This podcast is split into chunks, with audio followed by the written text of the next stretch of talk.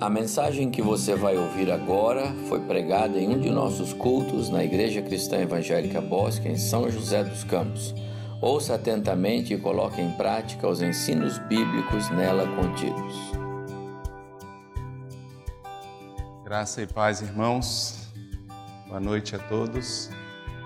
Pastor Evaldo, é uma honra estar aqui. Diane, Liane, Edgar, vocês são pessoas de um carinho singular com a minha vida. Quero cumprimentá-los também. A jornada desses 25 anos, acompanhada por esta família, realmente é um, um marco para todos nós e uma referência significativa.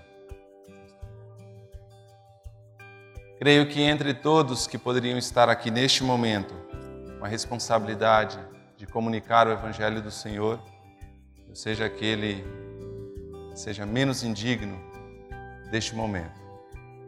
Sou apenas um menino próximo a esse grande gigante na fé, mas alguém que também tem grandes histórias para contar e um carinho e uma amizade muito grande com o pastor Evaldo e com a sua família. E em momentos assim somos realmente motivados a buscar na memória fatos, marcos, momentos de convivência, momentos de aprendizado, momentos de relacionamentos, de cultivo da irmandade. E eu fui buscar na memória e me lembrei, salvo engano, do ano de 2004, foi a primeira vez que eu participei de um acampamento aqui na região do Vale do Paraíba, na ocasião organizado pelo pastor Frank Norvit, que comissionado, se não estou enganado, pelo pastor Evaldo, que era presidente da MEAR nesse período, e ele reuniu um grupo de igrejas e jovens para um acampamento no sul de Minas. E foi a primeira vez que eu ouvi o pastor Evaldo numa preleção. Posso estar enganado quanto à data, mas me recordo que o Edgar estava lá, assim como o Nidovaldo também. Mas se me enganei na data, não me enganarei na mensagem. Porque eu me lembro, pastor Evaldo nos falou sobre a volta de Jesus Cristo. E depois descobri também que este tema foi objeto da sua monografia no CTVAP, o que demonstrou todo o seu carinho e todo o seu empenho e sua dedicação em conhecer o assunto e comunicá-lo. Então me lembro bem, pastor Evaldo.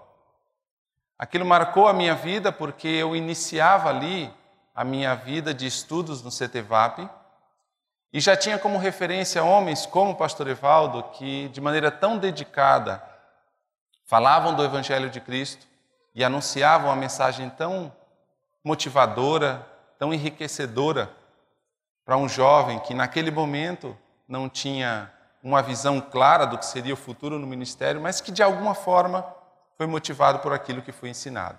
E eu me lembro muito bem disso. Depois eu concluiria o seminário e começaria o meu ministério ali na Igreja Cristã Evangélica Central, mentoreado pelo pastor João Arantes Costa, que foi o mentor do pastor Evaldo também. E fiquei muito feliz de ver aqui a dona Nilza também, junto com a sua filha. Assim como vejo muitos irmãos lá da Central, outros irmãos de outras igrejas que estão aqui pelo carinho, pela amizade e pelo amor para com o pastor Evaldo. Trouxe minha família, tiveram que sair ali, acho que a minha mais nova deu um pouco de trabalho. Mas a minha esposa Yara, meu filho mais velho Arthur, o do meio Abner e a mais nova Ana. Talvez eu tenha me inspirado no Senhor, colocar sempre a mesma letra, né? Mas é uma alegria, uma alegria e uma grande honra estar com todos vocês. Pensando nisto, eu decidi expor um pequeno trecho da segunda epístola de Pedro, porque, da minha percepção, falar sobre estes assuntos é entrelaçar a vida e o ministério do pastor Evaldo nesta igreja. Por aquilo que eu ouvi lá em 2004 e pela experiência e relacionamento que tivemos ao longo de todos esses anos, porque eu notei algumas marcas ministeriais neste servo e que não só permitiram que ele tivesse um ministério duradouro, mas também que este ministério fosse executado numa única igreja e pudesse alimentar e fortalecer este corpo que hoje é reconhecido como uma igreja forte na nossa região. E eu tenho certeza que princípios, valores e virtudes que permeiam o coração dos irmãos que foram pastoreados pelo pastor Evaldo muito disto veio por contribuição do seu ministério e da forma como ele pregou. Eu quero olhar para a segunda de Pedro e pensar como a mensagem desta epístola se confunde de alguma forma com a mensagem que o pastor Evaldo tem pregado ao longo de todos esses anos. Naturalmente, dando apenas alguns destaques, enfatizando algumas coisas. Não dá para falar de tudo e creio que para este momento o que tenho a dizer será suficiente para que a ideia seja transmitida. Mas primeiro eu quero apontar alguns destaques da epístola como uma espécie de marcador de ênfase na visão de Pedro e depois, por meio de dois versos, destacar outras duas orientações e que eu creio que não só são orientações da epístola, mas são também orientações passadas nesta igreja ao longo de todos esses 25 anos.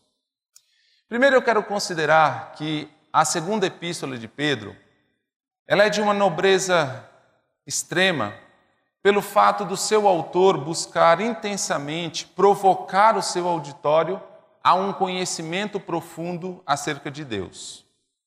Separei uma frase de um escritor, de alguém que pensou em 2 de Pedro e elaborou um discurso sobre ele, que é Jay Packer, que ele fala que a medida do nosso contentamento nesta terra reflete a medida do nosso conhecimento sobre Deus. E parece que Pedro o tempo todo destaca esta ênfase. No início da sua epístola, capítulo 1, versículo 2, ele diz: Graça e paz vos sejam multiplicadas no pleno conhecimento de Deus e de Jesus, nosso Senhor. Mas ele não só começa a epístola com esta ênfase, como também termina. No capítulo 3, versículo 18, ele escreve: Antes, crescei na graça e no conhecimento de nosso Senhor e Salvador Jesus Cristo. A Ele seja a glória tanto agora como no dia eterno. No meio da epístola, ali no capítulo 1, versículos de 5 a 7, Pedro elenca uma série de virtudes que ele acreditava ser importantes para aquela igreja, e dentre elas, ele também apresenta o conhecimento de Deus. Então vejam, capítulo 1, versículos de 5 a 7. Por isso mesmo, vós, reunindo toda a vossa diligência, associai com a vossa fé a virtude, com a virtude o conhecimento, e com o conhecimento o domínio próprio, e com o domínio próprio a perseverança, com a perseverança a piedade, com a piedade a fraternidade, e com a fraternidade o amor. Pedro discorre a sua epístola pouco à frente para demonstrar que o conhecimento de Deus também é um processo ativo e contínuo. No capítulo 1, versículo 8, ele diz: porque estas coisas, existindo em vós e em vós aumentando, fazem com que não sejais nem nativos, nem infrutuosos no pleno conhecimento de nosso Senhor Jesus Cristo. No capítulo 2, versículo 20, Pedro tem o cuidado de alertar aquela igreja sobre a importância de conhecer a Deus para evitar infortúnios dos falsos mestres. E ele diz assim: Portanto, se depois de terem escapado das contaminações do mundo, mediante o conhecimento do nosso Senhor e Salvador Jesus Cristo, se deixam enredar de novo e são vencidos, tornou-se o seu último estado pior do que o primeiro. Conhecer a Deus, na mente de Pedro, é ter proteção contra os falsos ensinos. E por fim, Pedro vai dizer ainda que o conhecimento é o que demonstra ou revela a natureza e a virtude de um cristão. No 1,3, parte B, ele diz: pelo conhecimento daquele que nos chamou pela sua glória e virtude. Tenho certeza que ao longo desses 25 anos, esta igreja tem sido guiada sob essa premissa. Por meio da Escritura, encontrar e conhecer a Deus cada vez mais. À medida do nosso conhecimento sobre Deus, revela as virtudes cristãs em nossa vida e produz um povo consistente, um povo fundamentado, uma igreja forte, assim como famílias bem solidificadas. Ainda que eu não tenha condições de explanar todos os versos e considerar tudo o que está envolvido nesta epístola, eu gostaria de primeiro conceituar, com base em segunda de Pedro, que o conhecimento de Deus é a base para um ministério sólido e para uma igreja sólida. E eu sei que isto foi feito aqui. Uma outra forma de olhar para a epístola é pensar em como ela foi organizada. E eu queria dar alguns destaques pensando em cada um dos capítulos de 2 de Pedro. Por exemplo, no capítulo 1, e aqui eu vou apenas resumir o que seria uma ideia central, Pedro ele descreve a realidade do evangelho na vida e no ministério dos crentes, para quem ele destinou esse texto, como reconhecimento da fé deles. Aquele público para quem Pedro destinou sua epístola era um público que carregava virtudes e que fora reconhecido por sua fé, de certa forma, porque do contrário, o ministério também não pode ser fortalecido se não houver do outro lado um povo cuja fé é bem alicerçada. Então, tenho certeza que esta igreja também colaborou para que o ministério do pastor Evaldo fosse um ministério sólido. E espero que continue assim, e acredito que continuará assim. Mas no capítulo 2 nós encontramos uma contrapartida, que é um cuidado natural que Pedro teve que é a proteção que ele buscou para aquele auditório em relação aos falsos ensinos, as doutrinas que surgem tão intensamente aí afora e que de certa forma invade as igrejas, provoca corações e faz até com que alguns se desviem da fé. O capítulo 2 é uma descrição dos falsos mestres atuando como pessoas que querem desencorajar a igreja do Senhor. E por esta razão, Pedro, de maneira intencional, alerta cada um deles para que mantenha o coração e todo o foco no genuíno Evangelho do Senhor, não deixando que essa mensagem seja pervertida ou prejudicada. E ainda tem o capítulo 3 que Pedro ele vai produzir ou fazer algumas recordações com explicações, citando os profetas e os seus companheiros apóstolos sobre a volta de Jesus. Temos então na epístola de Pedro, na sua segunda epístola, três marcos importantes. O primeiro, ter uma comunidade cuja fé está alicerçada no Evangelho um povo que está disposto a reconhecer suas faltas, mas a, a viver de maneira vigorosa e intensa para cumprir o seu papel missional aqui na terra. No capítulo 2 há um cuidado pastoral, um cuidado protetivo, para que os falsos mestres, para que os lobos vorazes não possam invadir, deturpar, prejudicar e talvez até matar parte do rebanho. E ele termina com uma mensagem de esperança ao citar a volta de Jesus como premissa do seu ministério e daquela igreja. Dando então esses dois destaques, o conhecimento de Deus e essa maneira tríplice de olhar para o ministério pastoral e o cuidado com as suas ovelhas e a resposta dessa ovelha para o ministério pastoral, olhem comigo para os versículos 3 e 4 do capítulo 3. Eu estou sugerindo que esses dois versos resumem toda a ideia de segunda de Pedro de alguma forma e eu quero então pensar neles como uma configuração daquilo que é um exercício sólido de ministério, mas também de ser pastoreado. Pedro diz assim: Tendo em conta, antes de tudo, que nos últimos dias virão escarnecedores com seus escárnios, andando segundo as próprias paixões e dizendo: Onde está a promessa da sua vinda?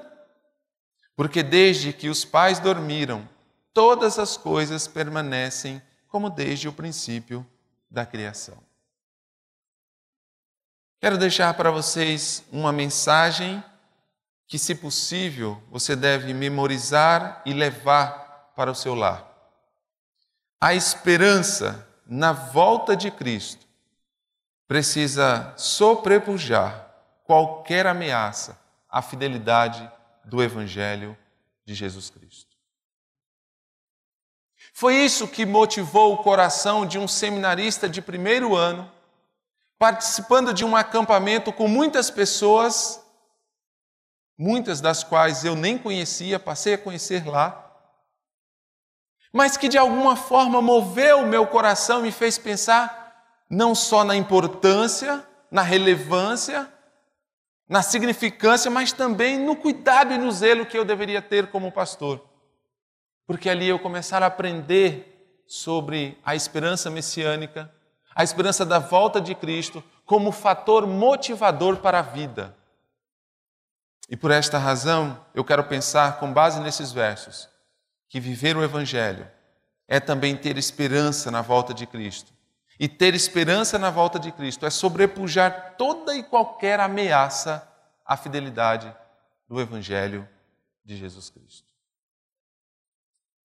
E eu acredito que esta mensagem foi passada inúmeras vezes, através desse púlpito, para o coração de vocês.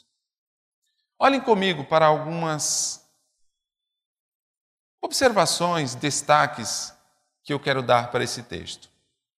Primeiro, Pedro diz assim: tendo em conta antes de tudo. Eu estou usando o Almeida Revista Atualizada e lá no capítulo 1, versículo 20, nós temos a mesma frase, só que foi traduzido de modo diferente, quando ele diz assim: sabendo primeiramente isto. No texto original, as frases são idênticas. No verso 3 do capítulo 3 e no capítulo 1, versículo 20. Mas foi traduzido como tendo em conta antes de tudo e depois sabendo primeiramente isto. Agora, a ideia que está expressa aqui é uma ideia de importância de algo que você coloca primeiro, que você tem uma atenção primária ou que vem antes de outras coisas. Pedro parece estar destacando para aquela igreja que há elementos que você precisa ter uma atenção mais intensa. Que existem aspectos da vida cristã que você precisa colocar em primeiro plano. Então ele vai dizer assim: preste atenção observem aquilo que tem que vir antes. Porque as demais coisas serão sobrepujadas, serão colocadas na periferia. Pedro acreditava que questões de maior seriedade para o cristão precisavam ser recorrentemente lembradas. Daí a necessidade de falarmos de um assunto que conhecemos, mas que volta e meia precisamos nos recordar. E neste sentido, tem a ver com uma intensa devoção à promessa do Senhor de que um dia ele vai voltar, mas ao mesmo tempo compreender a responsabilidade cristã e encontrar mecanismos para nos protegermos daqueles que ensinam coisas falsas. Pedro está dizendo: preste atenção, coloque em primeiro Tenha o seu coração voltado para isso. Correlacionando com outros textos da Escritura, não precisa abrir, mas talvez anotar. Em Atos capítulo 20, versículos 29 e 30, diz assim: Eu sei que depois da minha partida entre vós penetrarão lobos vorazes, que não pouparão o rebanho, e que dentre vós mesmos se levantarão homens falando coisas pervertidas para arrastar os discípulos através deles. Havia uma preocupação intensa em relação aos falsos ensinos e à maneira destrutiva e nociva para a igreja. 1 Timóteo, ou de Paulo a Timóteo, capítulo 4, versículos 1 e 2. Ora, o Espírito afirma expressamente que nos últimos tempos alguns apostatarão da fé por obedecerem a espíritos enganadores e a ensinos de demônios, pela hipocrisia dos que falam mentiras e que têm cauterizada a própria consciência. Manter a nossa memória ativa em relação às doutrinas fundamentais do reino e aceitar alertas daqueles que tão nobremente se dedicam a nos ensinar, a nos guiar com piedade, são sinais de uma espiritualidade genuína. E quero dizer que é isso que produz de fato um ministério e uma igreja sólida. A piedade, a virtude e o desejo de servir com humildade ao Senhor. Pedro diz então, tendo em conta antes de tudo, e ele usa uma expressão comum até nos textos paulinos, que nos últimos dias virão. Essa expressão últimos dias, ela é muito analisada para aqueles que gostam de escatologia como o pastor Evaldo. Mas eu gostaria de pensar nesta expressão não no sentido de uma organização da escatologia, mas simplesmente a compreensão de que representa que o tempo em que Pedro vivia, para ele, era mais próximo do fim quando comparado aos seus anteriores. Neste sentido, nós também estamos vivendo os últimos dias e estamos mais próximos do fim do que Pedro estava em sua época. Talvez uma forma de ilustrar ou compreender isso é pensar na própria vida. Nós não sabemos quanto tempo viveremos nessa terra, ninguém sabe. Não sabemos se desfrutaremos do dia de amanhã aqui ou se estaremos com o Senhor, nenhum de nós sabe. Mas é verdade também que nós temos perspectivas temporais. Por exemplo, Silas, rapaz, jovem, ele tem uma expectativa de vida certamente muito maior do que eu tenho. Ou daqueles que são mais velhos do que eu. Porque é natural. Quanto mais você vive, mais consciência do fim você tem. Quando você é mais novo, você tem uma expectativa, você vislumbra uma jornada mais longa. Mas no fundo, no fundo, de certa forma é um pouco de tolice. Porque nós não sabemos quanto tempo teremos. E eu espero que você viva muito, Silas, viu? Mas a verdade é que nós não sabemos o dia de Cristo. Nós vislumbramos esta verdade e muitas vezes, tomado por nossa própria vaidade, a gente acha que ainda tem muito tempo. Pode ser que não.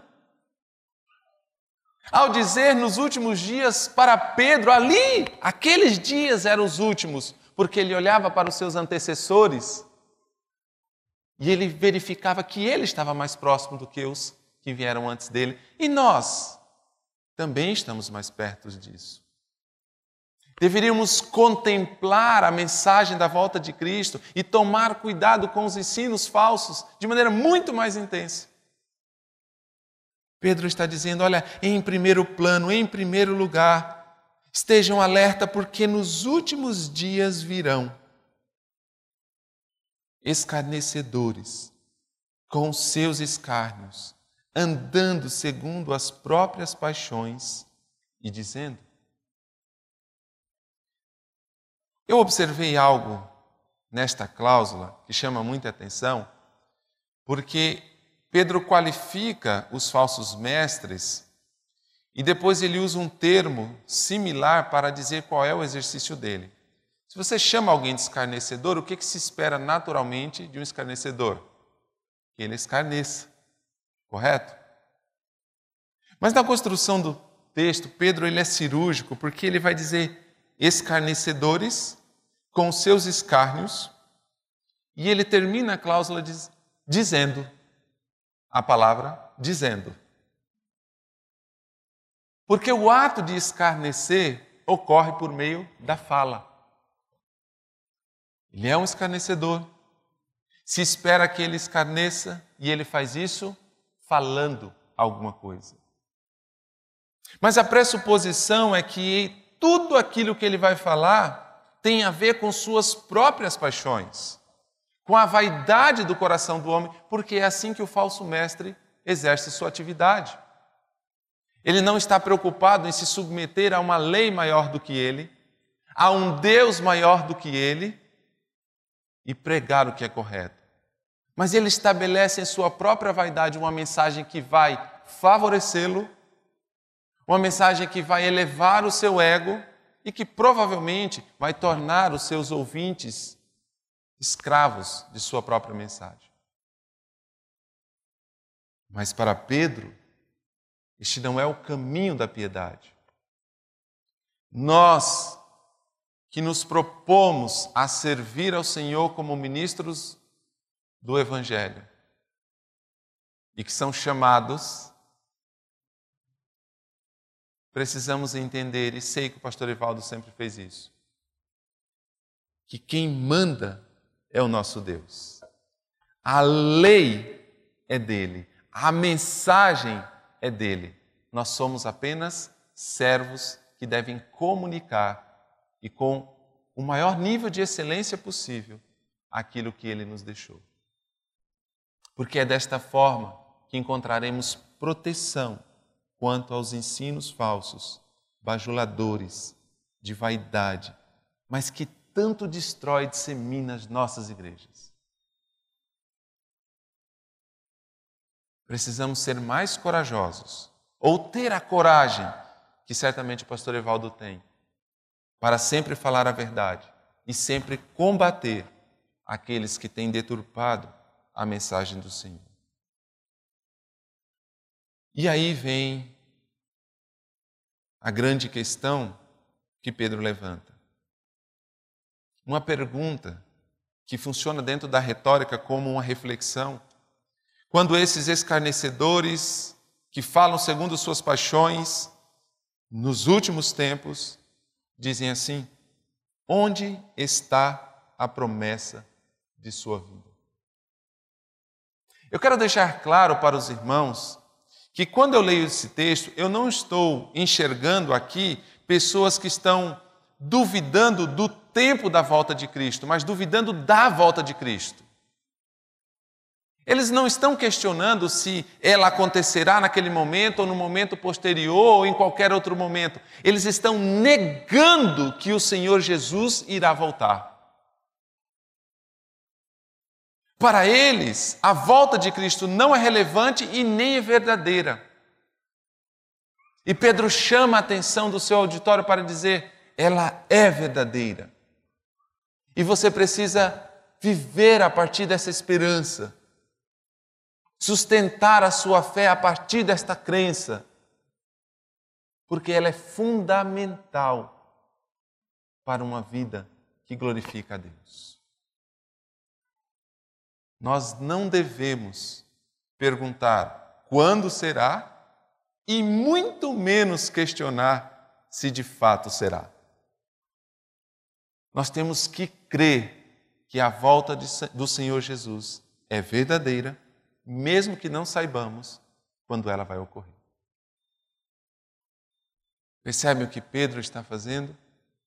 Provocando o auditório a conhecer mais a Deus alertando sobre um comportamento que expressa o Evangelho do Senhor, protegendo contra as investidas dos falsos mestres, mas também motivando o coração deles, para que eles não se esqueçam da volta de Jesus Cristo. Os falsos mestres são habilidosos na arte de enganar. E eles até usam a própria história quando eles dizem assim: porque desde que os pais dormiram, é um eufemismo para a morte, todas as coisas permanecem como desde o princípio da criação. Ora, é como se olhasse à sua volta e dissesse assim: nada de diferente aconteceu. Como assim? Cristo marcou a história. Cristo morreu na cruz, nos resgatou das trevas, nos deu a salvação, plantou em nossa alma a esperança de que um dia Ele voltaria para julgar todas as coisas e consumar os tempos. Como dizer que é a mesma coisa? A nossa vida precisa estar sentada em Cristo, porque o Senhor é a razão de toda a história. Porque o Senhor é toda a motivação de que precisamos para nos manter firmes no Evangelho, mesmo em tempos adversos. A igreja precisa ser viva, porque o Evangelho é vivo. O que eu quero trazer para os irmãos como reflexão, talvez muito mais do que aplicações, é que quando a gente olha para uma igreja, o que a gente precisa observar é o caráter dela. Quando a gente olha para um pastor, o que a gente precisa observar é o caráter dele. E eu falo sem nenhum medo que essa igreja, embora certamente como todas, precisa também amadurecer, precisa também crescer, mas ela é uma igreja que tem olhado para o Senhor com piedade. E muito, porque o pastor dela ensina estas coisas. Como mencionei no início, talvez, de fato, outros pastores pudessem ser honrados com o privilégio de trazer essa mensagem. E certamente fariam isso com muito mais excelência. Mas o que trago para vocês é o que eu acredito fazer parte da minha própria vida. Quando lá atrás, eu não sei se o pastor Evaldo se lembra disso, mas ele falara sobre a volta de Jesus. E aquilo foi impactante na minha vida. E eu queria hoje trazer uma mensagem não tão nobre e culta como aquela, mas lembrar de que eu nunca me esqueci daquilo que foi dito lá atrás, mas não porque foi ele que falou, e sim porque o Evangelho é vivo e quando ele penetra a alma de alguém, verdadeiramente não sai mais. Igreja, busquem intensamente conhecer a Deus. A medida da satisfação do coração de vocês é o reflexo do quanto vocês conhecem a Deus. Entendam que o Evangelho exige um comportamento piedoso mas também o conhecimento do Evangelho para uma proteção contra os falsos, mas acima de tudo, não percam a esperança na volta de Jesus Cristo. Aconteça ela amanhã ou sei lá daqui a quanto tempo, mas estejam sempre atentos a isto. Que Deus abençoe muito a sua vida.